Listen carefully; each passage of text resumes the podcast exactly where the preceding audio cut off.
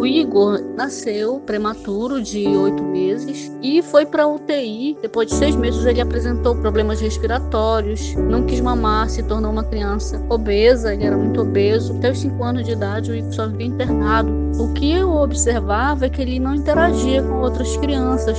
E a gente começou a procurar médico, psicólogo, que diziam que ele tinha problema de esquecimento, preguiça, que ele não queria estudar, que ele era mimado. Por vezes eu até fui agressiva, achando que ele tinha preguiça. Na escola, os professores me disseram que ele não aprendia, tinha dificuldade de aprender, e aí eles faziam, como não podia ser reprovado, aí eles botavam ele para fazer trabalho junto com os outros colegas e ele obtinha a nota do cole dos colegas. Quando ele chegou aos 17 anos, todo mundo, a universidade particular entra, aí ele entrou para estudar, só que ele não passou em nenhuma matéria. Eu tenho os históricos dele tudo reprovado. E aí eu peguei, fui buscar ele. Ele morava em Belém com o pai dele, porque ele é de lá. E aí eu trouxe ele de volta para morar comigo, fiz a transferência. O que aconteceu? A mesma coisa, continuava reprovando, não passava, ele não fazia trabalho, ele não falava, ninguém falava com ele. E aí foi que um dia uma psicopedagoga me chamou e disse: Olha, mãe, o teu filho tem autismo, vê como é que ele anda, vê como ele anda no meio da rua, ele anda sozinho, falando sozinho, ninguém fala com ele, ele não interage. E aquilo para mim me deixou em estado de choque. Então foi a partir desse momento que eu descobri que o Igor tinha autismo.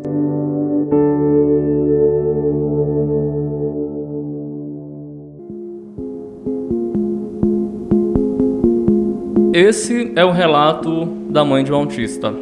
O autismo, conhecido como transtorno do espectro autista, é uma síndrome caracterizada por problemas na comunicação, socialização e comportamento. Estimativa da Organização Mundial da Saúde, a OMS, aponta que existem 70 milhões de pessoas com autismo em todo o mundo, sendo 2 milhões somente no Brasil. Esse é o tema de hoje do nosso Voxcast, eu sou Henrique Brito e para falar sobre isso, eu converso com o psicólogo Elton Lubachevski e a fisioterapeuta Maiara Salgado, voluntários da Casa Azul, centro especializado em atendimento de pessoas com transtorno do espectro autista.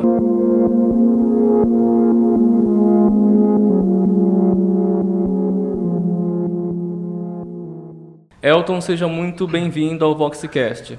Obrigado, Henrique. Seja muito bem-vinda, Mayara.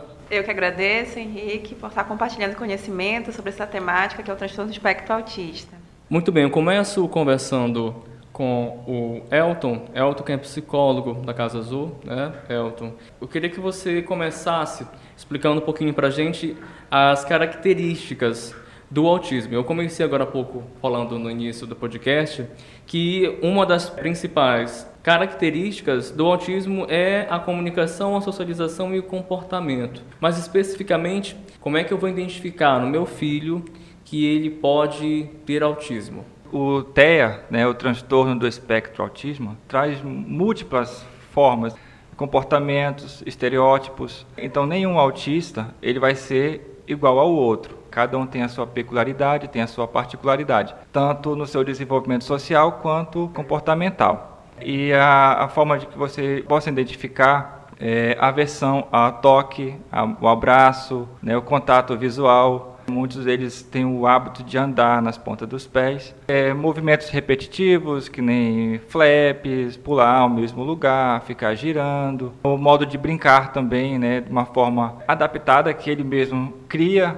Por exemplo, pega um carrinho, coloca o carrinho de ponta-cabeça e fica brincando com as rodas dos carrinhos deles. Então são comportamentos que nem todos que são autistas vai apresentar. Cada um apresenta de uma forma diferente do que o outro. Então não é todo mundo, todas as pessoas que não têm o, o conhecimento ou um conhecimento mínimo sobre o autismo, né, possa identificá-lo.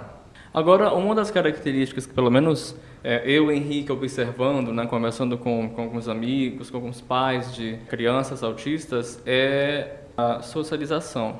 Ah, o meu filho era muito retraído, não gostava de conversar. Até hoje ele ainda é, mas graças ao acompanhamento psicológico e tal, ele está começando a conversar mais com os outros. E aí, como a gente ouviu no relato aqui dessa mãe, no início do podcast, era uma das características também do filho dela, do Igor aqui no caso, né? Ele não gostava muito de estar em conjunto com as pessoas. Quando o pai identifica isso no filho, é um motivo de preocupação quando aquele filho prefere ficar retraído no canto? Bom, O autismo é um transtorno do neurodesenvolvimento. Então é comum que eles tenham uma dificuldade no, no meio social deles, né? Socializar com outras crianças, com outros adolescentes. Quando os pais recebem esse diagnóstico, a priori eles ficam realmente desorientados, né? Ficam preocupados porque não têm conhecimento sobre o que é autismo. De até então eles passam a pesquisar, a estudar mais. Muitos deles ainda fazem especializações né, sobre o autismo e não é motivo de se preocupar, né? Porque dá para fazer um acompanhamento. A Casa Azul está de portas abertas a receber esses pais, essa família e a como estimular, como trabalhar para que ela venha se desenvolver socialmente, cognitivamente, né?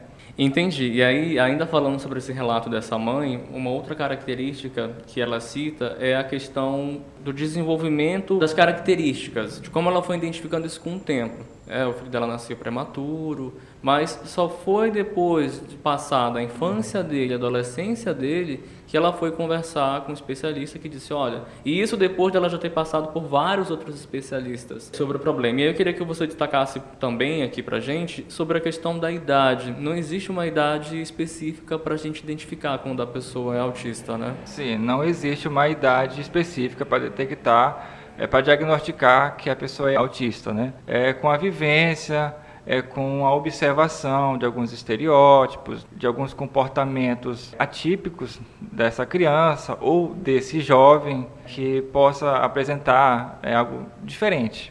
A partir de então aí é de se observar e de realmente buscar ajuda de especialistas. A gente conversava em off antes da gravação começar né, Elton, sobre a questão dos graus do autismo. Existem graus de autismo, do espectro autista. Como é que a gente identifica isso, da questão desses graus? Eu, eu, eu posso dar uma olhada na internet, de, repente, para ver se meu filho se encaixa em determinado grau? É, é mais fácil ir para um especialista fazer esse diagnóstico? Mas eu queria que você explicasse também é, a especificidade de cada grau de autismo.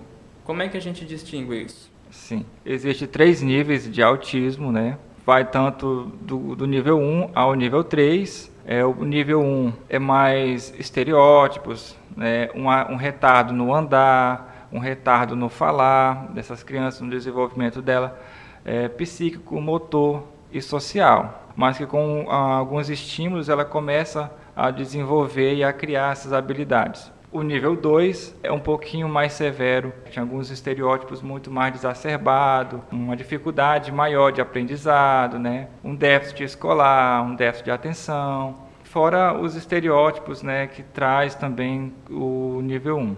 O nível 3 já é mais severo, onde é um autismo não verbal, não comunica, não fala e coordenação motora também muito comprometida, dificuldade de pegar objetos, dificuldade de andar, de pular. Uma criança que geralmente não corre, não pula, não, não sobe em, em, árvores, em escadas, né? tem uma dificuldade maior nessa questão.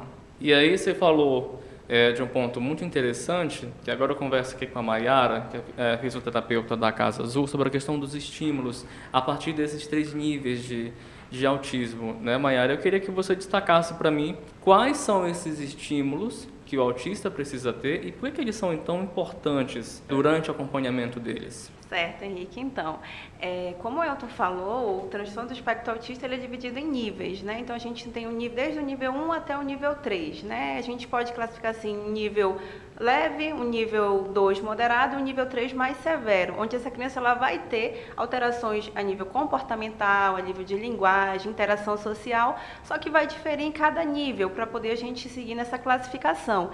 E aí, o que é importante é que essa criança ela seja acompanhada por uma equipe multidisciplinar, né? Então eu vou focar no meu trabalho como fisioterapeuta, porém ele deve ser acompanhado. Por quê? Porque não são alterações a nível apenas motor. A gente tem alterações como como o próprio Elton falou, a nível comportamental, de linguagem, comunicação, é, a questão sensorial também do autista, é, a gente tem que levar em consideração, por isso, muitas vezes das estereotipias, dos movimentos repetitivos, por isso também dessa, dessa aversão ao toque, aversão ao barulho, que a criança tem. Ela tem dificuldade de processar esses estímulos que estão no meio ambiente que a gente, a gente consegue modular, porém eles não. Então o trabalho ele tem que ser sempre multidisciplinar. Então a criança ela vai passar por terapias com a saúde, psicólogo, enfermeiro, a fisioterapia, a terapia ocupacional, fonoaudiologia, tem a questão da pedagogia para trabalhar essa parte educacional, a assistência social também é importantíssima, enfim. Mas aí trazendo para fisioterapia, né? Então a gente sempre leva em consideração que a criança, ela quando nasce, ela tem um desenvolvimento é, motor, são os marcos do desenvolvimento motor, onde ela apresenta aquele desenvolvimento de acordo com ela vai progredindo. É sempre progressivo esse desenvolvimento, né? E aí, às vezes, a gente pega uma criança, se for uma criança, um bebê, né? É muito difícil a gente dar o diagnóstico logo de início, né? O diagnóstico sempre é um pouquinho lá pelos 3, 4 anos, quando a criança ela já está mais desenvolvida.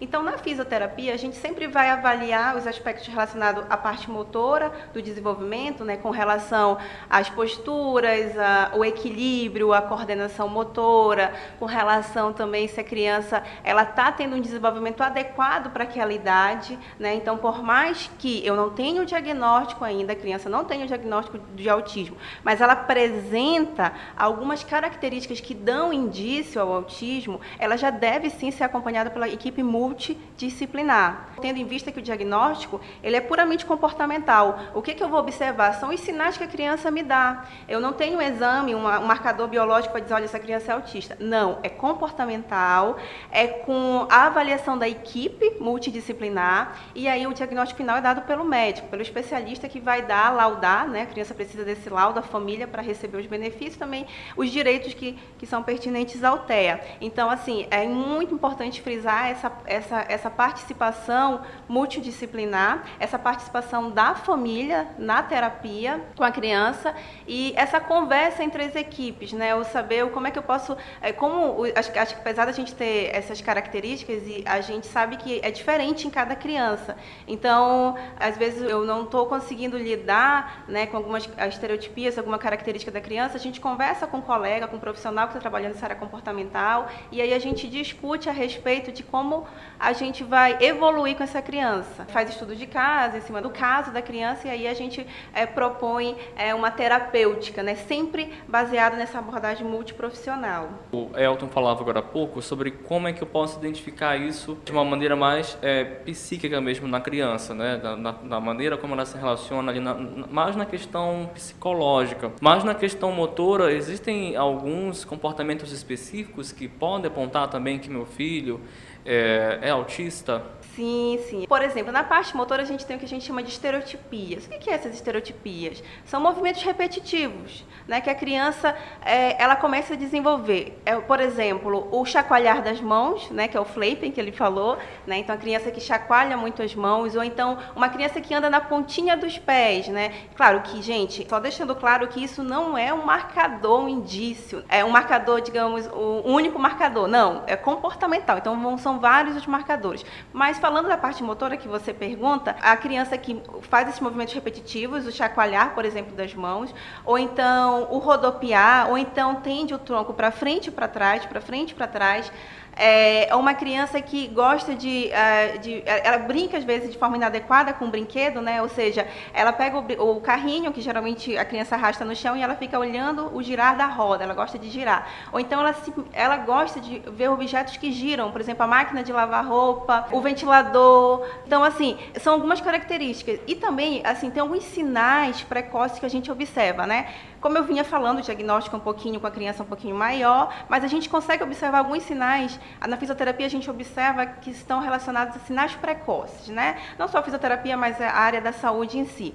Por exemplo, a criança quando ela nasce, ela ela começa aos, é, conforme ela vai crescendo, né? Ela começa a, a interagir né? É uma criança que, aos três meses, por exemplo, está interagindo com o examinador, com o pai, com a mãe, com o profissional da saúde. O que, que é esse interagir? É o sorriso social, é uma criança que você fala com ela, faz uma brincadeira, ela ri, ela olha no seu olho, é uma criança que ela, você chama atenção com ela com um objeto, ela vai olhar, ela vai seguir com o olhar naquele objeto e conforme ela vai crescendo, ela vai é, interagindo mais ainda, né? Ela vai fazendo os balbucio, o dadá, o papá, o mamá, ela vai vocalizar, ela vai se expressar, né? Ela vai, é, com o meio, com a família e conforme ela vai crescendo crescendo, lá pelos oito, nove meses, ela vai começar a imitar, né? A criança faz imitação. Você pede para ela dar tchau, ela dá tchau, manda beijo, a criança manda beijo. Ou seja, é, é uma forma de, de comunicação dela. Porém, as crianças com autismo, elas podem não apresentar esses sinais. Então, uma criança ser um pouco mais retraída, ela não conseguir fazer essa visualização, essa interação, o sorriso social, que é aquela gargalhada gostosa da criança quando a mãe faz uma brincadeirinha, ou, ou ao pai, enfim. É uma criança que ela, a gente percebe essa interação, e aí a criança com autismo, é, alguns sinais que indicam essa não interação. E aí, te interrompendo rapidinho, tem uma característica interessante também que eu observo em alguns autistas, é eles não olharem fixamente nos olhos. Por exemplo, como você colocou, uma criança que a gente tenta interagir, a gente sorri com ela, dá um feedback para o sorriso, ela dá um feedback para o olhar. Uma criança autista, ela até te dá um feedback, mas não é recíproco aquele que você jogou antes, né? E aí, falando especificamente do olhar. Geralmente você está falando, ela está olhando para um ponto específico ou para outro lado.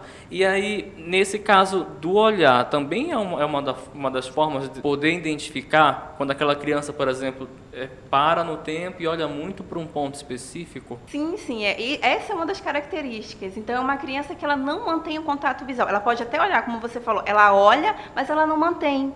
Ou então ela é uma criança hiporresponsiva, como ela está fixa num brinquedo, fixa num objeto, e você chama, chama, chama, chama pelo nome, e é como se não estivesse falando com ela né, uma criança que ela não tem essa resposta né, de, de, da, do chamado. Então, assim, a criança com três meses de vida, ela tem já essa, esse contato visual, ela, ela, ela se mostra atenta a objetos, à família, à face da mãe, do pai, e aí e, ela, isso só melhora com o decorrer é, que ela vai evoluindo na idade, né? E uma criança com autismo é um dos sinais que a gente fala, os sinais precoces. Então, o bebezinho, por exemplo, vai mamar, o bebê está mamando, ele está mantendo contato visual com a mãe, né? A mãe está lá fazendo é, é, estímulo, carinho, e aí ele mantém esse contato visual. Porém, um dos sinais do autismo, que a gente poderia dizer, não é que seja, mas que a gente já tem que ficar atento a essa questão do olhar, da, do, do, da, da, do contato visual, né? a questão da criança, do balbucio da criança, a questão da interação dela com o meio. Né? Então, isso é, um, é algo que a gente precisa ficar, opa, atento, né? E aí, como eu falei, por mais que não seja, mas a gente já direciona ela para um acompanhamento multiprofissional, né? Quanto mais cedo a intervenção, melhor o, o prognóstico, a melhor a evolução dessa criança criança. E só para ressaltar mais uma vez para você que nos ouve, tanto o Elton como a Mayara, né, psicólogo e fisioterapeuta, o que eles estão falando aqui não é um diagnóstico que o pai vai fazer e pronto, assinei aqui, meu filho é autista. São apenas sinais que podem ajudar a identificar algum tipo de deficiência intelectual, né? que às vezes pode ser outra coisa que eu vou já falar sobre esse assunto. Porque, por exemplo, se você está com um problema ah, no coração, você vai ao médico porque você sentiu dor. Então você não vai ao médico e dizer assim, olha, eu cheguei aqui porque quis virar um médico. Você vai a um especialista por algum motivo. E a gente está exemplificando motivos, né, sinais que podem ajudar esse, é, você, que é pai, responsável, estar identificando a possibilidade ou não de seu filho ter autismo. Mas e aí, falando ainda sobre essa questão desses sinais que podem ajudar, a gente falou agora há pouco sobre a questão da atenção, né? manter a atenção no olhar. E essa questão da atenção às vezes pode ser confundida com outro transtorno que é o transtorno de déficit de atenção e hiperatividade, o TDAH. Uma das características de quem é TDAH, né, que tem transtorno de déficit de atenção, Elton, é justamente essa falta de manter a atenção em alguma coisa. E às vezes acaba confundindo alguns pais. Como diferenciar os sinais de quem tem déficit de atenção e os sinais de quem pode ou não ter autismo? Pois bem, não existe né, nenhum exame para detectar, para diagnosticar se tem autismo ou se tem o TDAH. Não existe nenhum exame de sangue que venha comprovar isso. Né? São comportamentos que são observados né, por profissionais da área da saúde. Pode se haver um diagnóstico, mas de fato, como a Mayara falou, né, quem vai validar esse diagnóstico é o médico né, ou um psicólogo especializado em neuropsicologia. E o TDAH, transtorno de hiperatividade e déficit de atenção, é onde a criança né, tem uma dificuldade, um déficit escolar por conta de não conseguir manter uma concentração, uma absorção do conteúdo escolar, daquilo que está sendo passado, está sendo ensinado, e a hiperatividade, que é aquela criança que não para quieta, que está todo o tempo correndo, pulando, né, com muita energia. É diferente do TEA, que é o transtorno do espectro autista, né, que também tem um déficit de atenção, muitos deles né, têm uma, um déficit escolar, de aprendizado, mas o que vai diferenciar um do outro é os comportamentos.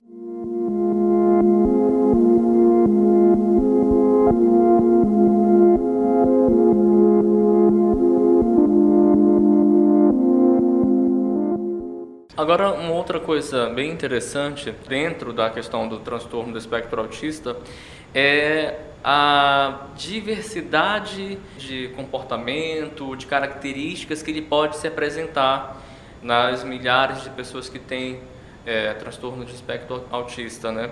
Uma delas é ter habilidades muitas vezes mais avançadas de uma outra criança que não tem transtorno do espectro autista, como falar um idioma a mais, é, ser expert em matemática, ser expert em, algum algum assunto específico.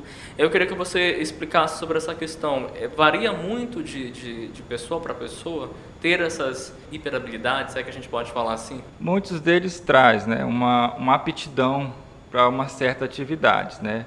Uns gostam de observar mapas, né, de detectar onde estão tá os países, as capitais. Outros têm uma aptidão muito grande com pinturas, com desenho, na área musical. Até mesmo o Igor, né, lá da Casa Azul, ele é autista, ele canta, né, tem essa habilidade vocal. E por conta né, desses conceitos aí, né, de, de de altas habilidades, né, existe até uma, uma romantização do autismo, né, como se todo autista tivesse uma aptidão, uma habilidade para alguma coisa. Né, mas nem todos são assim, né? São algumas exceções. Falando da receptividade do diagnóstico pelo pai ou pela mãe, né, pelo responsável. Como a, a gente ouviu no relato do início do podcast, essa mãe que teve o filho diagnosticado depois de muitos anos com autismo não recebeu a, a informação, tipo, ah, que legal, meu filho é autista. Eu acho que ninguém, nenhum pai recebe a informação dessa forma. E eu queria que você falasse sobre essa questão de como é que vocês trabalham isso dentro da Casa Azul, essa receptividade. É claro que quando o pai chega com vocês é porque ele já sabe que o filho é autista, com certeza. Mas vocês é, seguem trabalhando essa esse pensamento com eles de, de, de como é, receberem essa informação, de, de como deixar essa ficha cair de fato? Sem a aceitação do diagnóstico não há melhora. Né? Muitos pais é, resolvem preservar os seus filhos numa super proteção, né? mantendo ele em casa, não deixando ele ir à escola, não deixando ele ir ao parquinho socializar com outras crianças, né? porque é autista, né? como se fosse uma deficiência né, que, que, que, viesse a impedir ele de socializar, de se desenvolver. Né? E quando o pai, os pais, na verdade, né, têm esse, esse, esse cuidado exacerbado com a criança, né, eles acabam trazendo prejuízos no desenvolvimento dela. E lá na Casa Azul, é, eu como psicólogo venho mostrar, venho trazer a importância da aceitação, né, que o autista ele tem condições muito grandes de se desenvolver, de falar, né, de criar habilidades sociais, de socializar, de arrumar um emprego quando adulto, né, constituir uma família. Então são coisas que não, não vieram, né, o autismo ele não está aí para travar né, a, a, vida dessa criança, desse jovem. Né, ele consegue sim de se desenvolver, desde que a família, né, quando receber esse diagnóstico, não privar, não esconder o filho, não querer super protegê-lo, né? Mas de buscar ajuda profissional, de deixar ele desenvolver de, a, as habilidades sociais, de interagir com outras crianças, de brincar. É claro que nem todos vão querer, nem toda criança é, gosta de, de socializar, de brincar com outras crianças. Muitos deles gostam de brincar só né, não tem uma harmonia com outras crianças, não, tem, não consegue manter uma vivência harmoniosa com outras crianças. Né? Mas através de estímulos, através de comportamentos sociais, a qual ele vai se espelhar, né, através desse contato com a outra criança, ele sim consegue desenvolver essas habilidades. E aí você falou uma coisa muito interessante, Elton, que sem aceitação não há melhora. E agora eu converso com a Mayara, porque também acho difícil alguém dizer, ah, eu sou muito bem, feliz sozinho, sem amigos, sem ninguém, sem nada, eu consigo levar minha vida só eu. É muito difícil encontrar alguém assim. E para quem é autista, principalmente, porque aí, sem aceitação não há melhora, mas também não dá para a gente imaginar que essa criança autista vivendo sozinha vai conseguir se desenvolver. E aí eu falo isso a partir de conversas também com outros pais, que eles falam, olha, depois que eu passei a, a deixar o meu filho conviver com outros autistas, eu senti uma melhora muito grande no comportamento, na forma como ele fala comigo, na forma como ele interage com outras pessoas. Eu queria que você destacasse, Mayara, por que, que é tão importante esse contato, essa convivência de autistas com outros como ele. Então, é, é, interessante essa pergunta, Henrique, porque a gente parte do seguinte princípio, né? O desenvolvimento ele é neuropsicomotor. Então, o desenvolvimento ele não é puramente motor. Você vai precisar da parte cognitiva, social, é, da parte emocional. É por isso que a família é muito importante, porque é o primeiro contato social da criança dentro de casa. Né? E para a criança se desenvolver, ela precisa de estímulos, né? Precisa de estímulos da família. E esses estímulos, como eu falei, é a nível é, é, a, é, a, conversa, é a nível é o toque, é o cuidado, é a alimentação. Então, vários fatores vão influenciar para aquela criança se, se, se, desenvolver. Então, a partir do momento que a criança ela vai crescendo, ela precisa dessa interação é, social para também, a, o Elton até pode falar melhor com, com essa é, questão mais é, cognitiva e emocional da criança, né? Essa interação social é importante. A criança ela vai para o colégio, né? No, no, colégio ela vai ter contato com outras crianças da mesma faixa etária, que vai é, servir para o crescimento e desenvolvimento dela também a nível comportamental, social, essa interação e para o resto, se a gente levar em consideração que a gente precisa disso, né, até para uma questão depois do mercado de trabalho, uma questão profissional, então a todo momento a gente está interagindo, a gente precisa dessa interação. Por isso também a importância da inclusão,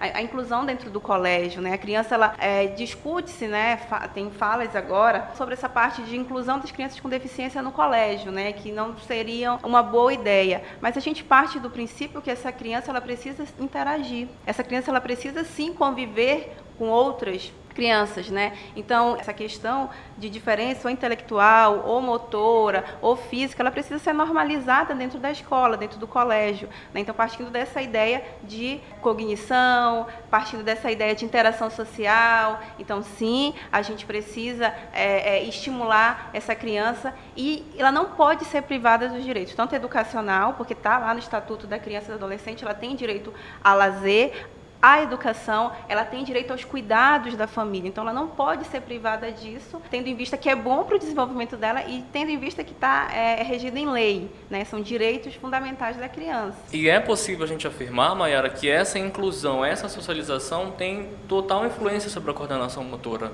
das pessoas, né? Sim, sim, sim. A gente trabalha com essa parte, né, que esses elementos da motricidade, a coordenação, o equilíbrio, a motricidade fina, a motricidade global, elas são essenciais para a criança, para o desenvolvimento dela. E isso a criança ela vai ter no colégio, ela vai ter lá no atendimento educacional especializado, no AE. Então, assim, eu não vou trabalhar sozinho, eu vou trabalhar com um pedagogo que vai executar atividades para essas áreas também, que é importante porque a gente trabalha muito com a independência né, da criança, para ela conseguir executar as atividades dentro da casa dela, para ela pegar um copo de água, tomar, para ela comer, para ela se alimentar. Então a gente trabalha com as, a potencialidade. Né? E para a gente potencializar o, a, a, é, esses elementos, a criança ela tem sim estar tá recebendo as terapias e estar tá inserida no ambiente educacional, ambiente de lazer, inserida na sociedade. Por isso é tão importante o acompanhamento, né, Elton? Sim. É um acompanhamento que nem a, a Mayara falou, né, um acompanhamento interdisciplinar, né, com fonoaudiologia, psicologia, fisioterapia, nutricionista, participação também da enfermagem, é muito, muito válido também, né, para ajudar esse desenvolvimento da, da, criança e do adolescente, do jovem com autismo. E não é só o, o, o autista que recebe acompanhamento psicológico na Casa Azul, mas o pai também recebe esse acompanhamento, né? Sim, o pai também recebe, né? Os pais recebem acompanhamento psicológico para lidar né, com esse diagnóstico, facilitar uma aceitação e também recebe orientações de como continuar esse estímulo em casa, né, através de brinquedos pedagógicos, através da, da exposição do mesmo da criança com outras crianças para socializar, enfim, né, passear em parquinhos, porque o meio social também desenvolve os processos cognitivos da criança. E se não houver esse acompanhamento, Elton, é possível a gente afirmar que é, pode haver uma evolução de algum problema para esse autista? Muitas vezes ocorre ao contrário, a regressão. A criança começa a desenvolver, começa a falar, começa a andar e por falta de estímulo ela regride. Ela deixa de falar, ela começa a se comportar novamente como se fosse um bebezinho e aí tem que toda uma estrutura novamente, botar os estímulos para que ela possa se desenvolver. Mas é muito difícil ela se desenvolver sem é, sem estímulos, sem exposição ao meio social. Porque assim, alguns pais são mais conservadores, né? Então, eu prefiro deixar meu filho em casa, eu, é, são super protetores, né? O pai acaba sendo super protetor, mas existem riscos nisso, né? De deixar o filho dentro de casa, correto? Sim, o ser humano não foi feito para, acredito que ele não foi feito para ficar só. Né? Nós vivemos em comunidade, vivemos em sociedade e começamos até então a nos organizarmos no meio social. Né? E, a, e essa convivência com o outro, ela nos ajuda a desenvolver né, como pessoa, nos ajuda a desenvolver nossas habilidades sociais. Certo. Aí, Mayara, quando a pessoa chega na Casa Azul, queria que você explicasse para a gente como é que é feita a recepção dessa família, desse usuário. É feito com uma espécie de triagem, com uma entrevista? Explica um pouquinho para a gente como é que funciona a recepção dessas famílias. Certo. Então, é, a Casa Azul ela é o primeiro centro especializado em autismo de Santarém, da região do oeste do Pará. Então, ela atende Santarém e esses municípios próximos, né? Então, ela foi, ela foi fundada em 2017, em janeiro de 2017, e desde então vem caminhando com atenção a essas crianças e família. O que acontece? Então, a criança que ela tem, na verdade, a criança ou usuário, ou, ou usuário, porque a gente não atende só o público infantil, né? Então, tem um público também é, jovem, né? Mais adulto, adolescente, enfim, também. A partir do momento, então, que essa mãe, ela identificou sinais de autismo, que pode ter ou não um laudo, ela pode se direcionar à Casa Azul, né? E lá na Casa Azul a gente funciona da seguinte forma: essa mãe ela é feita a, acolhida dessa mãe, a escuta dela lá do, na recepção e aí ela vai ser é, direcionada para uma triagem, né? Então a gente tem um serviço lá, a gente funciona com o serviço da assistência, da educação e saúde. Assistência social, né? Os profissionais de assistência social vão fazer essa triagem dessa mãe, também uma escuta, também uma anamnese, uma identificação e depois ela vai ser direcionada direcionada para os outros profissionais, né? Então, ela vai ser direcionada para a saúde, com psicólogo e enfermeira, e se for o caso, também com a fisioterapia, e também direcionada para a área da pedagogia, com os pedagogos. Vai passar por todos esses profissionais, que são os profissionais que a gente tem hoje na casa, né? Então a gente tem o psicólogos, tem enfermeiros, a gente tem fisioterapeuta e a gente tem pedagogos e a assistência social também. Então, esses profissionais. Então, ela vai passar por todos esses profissionais após uma triagem e aí a gente vai fazer o quê? Um estudo individual daquela criança, um estudo de caso, e vai montar um plano de atendimento dele, um plano individual de atendimento. E aí, depois desse, desse estudo de caso, a gente vai verificar qual é o profissional, qual é a área que, que a criança precisa ser mais estimulada e ela vai ser direcionada para esse profissional. E ela vai receber os atendimentos, né? E a gente precisa muito da participação da família. Então, a família ela tem que ser esse elo, porque a partir do momento que a família está presente, ela vai conseguir executar e, e ter o um manejo adequado dessa criança dentro de casa, estimular, né? Partindo do princípio que a gente fica com a criança aproximadamente uma hora e a família ela fica com o restante do dia, com o restante dos dias, né, das horas. Então, assim, então, então de forma geral, você pode se direcionar à Casa Azul e aí você vai ser colocado, né, a gente vai, vai ser colocado sua, seu nome na lista e aí depois você vai ser chamado para uma triagem com assistência social, passar pelos outros profissionais da assistência, é, da educação e saúde e posteriormente feito o estudo de casa, direcionado essa criança para o profissional que a gente observa que ela necessita de mais atendimento, por exemplo. E a Casa Azul funciona com voluntariado, né? Então a gente não tem todos os profissionais da equipe multidisciplinar, multiprofissional ainda, mas a gente mesmo assim atua com os nossos voluntários, né? Os profissionais que abdicam um pouco do seu tempo para lá estar tá se doando para a Casa Azul. Para encerrar nossa entrevista, eu queria que vocês dois deixassem a mensagem de vocês a partir de um profissional que doa seu tempo para cuidar de alguém, especificamente ali na Casa Azul. Qual a mensagem que vocês deixam a partir de todas as experiências que vocês já viveram? Seja a mensagem para alguém que é profissional, que ainda está com dúvida, será que eu vou ou não lá trabalhar como voluntário, ou seja para aquele pai ou mãe que, como o Elton falou, sem aceitação não há melhora.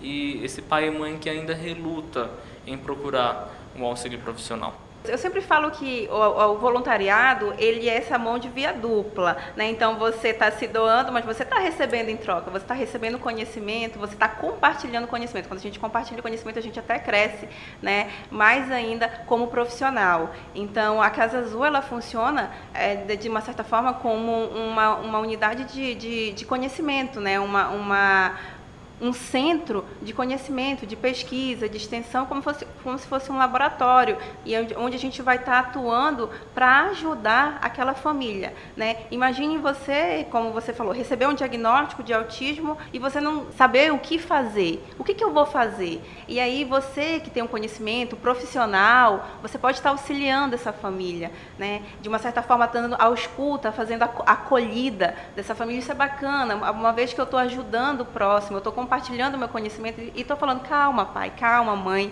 A gente tem como é, melhorar, a gente tem como estimular seu filho. E o que mais retribui é quando a gente vê realmente a melhora.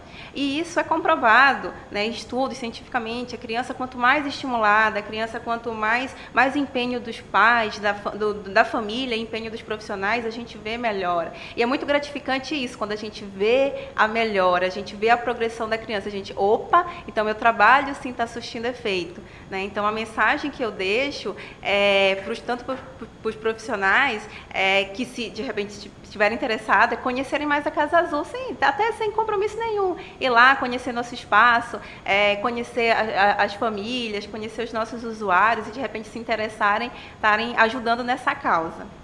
A Casa Azul né, é o Centro Especializado em Autismo, né, estamos de portas abertas, como eu já havia falado anteriormente, para receber essas famílias né, com, com seus, suas peculiaridades. E você, pai, você, mãe, que tem ouvido algum comentário né, sobre essa possibilidade do seu filho ter autismo, né, observando alguns comportamentos, algumas estereotipias, algum uma déficit de, de atenção, de aprendizado escolar, né, não é motivo com que para você ficar chateado, ficar triste, desmotivado. Não, é um motivo para você ficar alerta né, e, por, e buscar ajuda profissional né, para uma melhora diagnóstica. E falando mais um pouco sobre a Casa Azul, ela é uma, uma entidade filantrópica, né, que ela sobrevive de doações, né, alguns pais né, ajudam financeiramente, ajudam com algum material de limpeza, né, material para escritório. Então, dessa forma que a Casa Azul ela sobrevive. Só para a gente esclarecer uma dúvida, a pessoa ela tem ou ela é autista? Ela tem. Ela tem autismo. Ela né? tem autismo. Correto.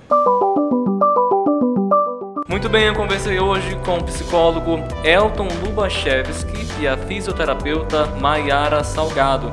Eles são voluntários da Casa Azul, centro especializado em atendimento de pessoas com transtorno do espectro autista.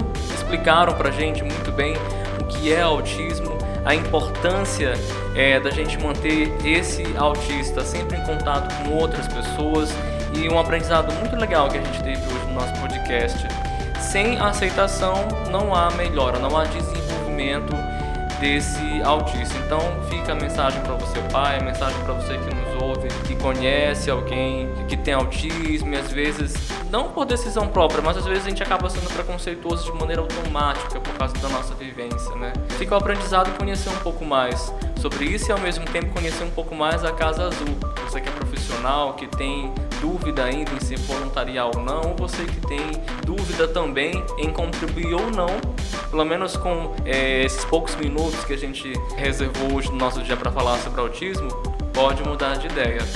Elton, muito obrigado pela tua contribuição e a tua participação aqui no nosso podcast. Muito obrigado, Henrique. Foi um prazer participar, esclarecer algumas dúvidas que a população talvez tenha sobre o transtorno do espectro autismo. Maiara, muito obrigado pela tua participação e a disponibilidade de estar aqui com a gente também.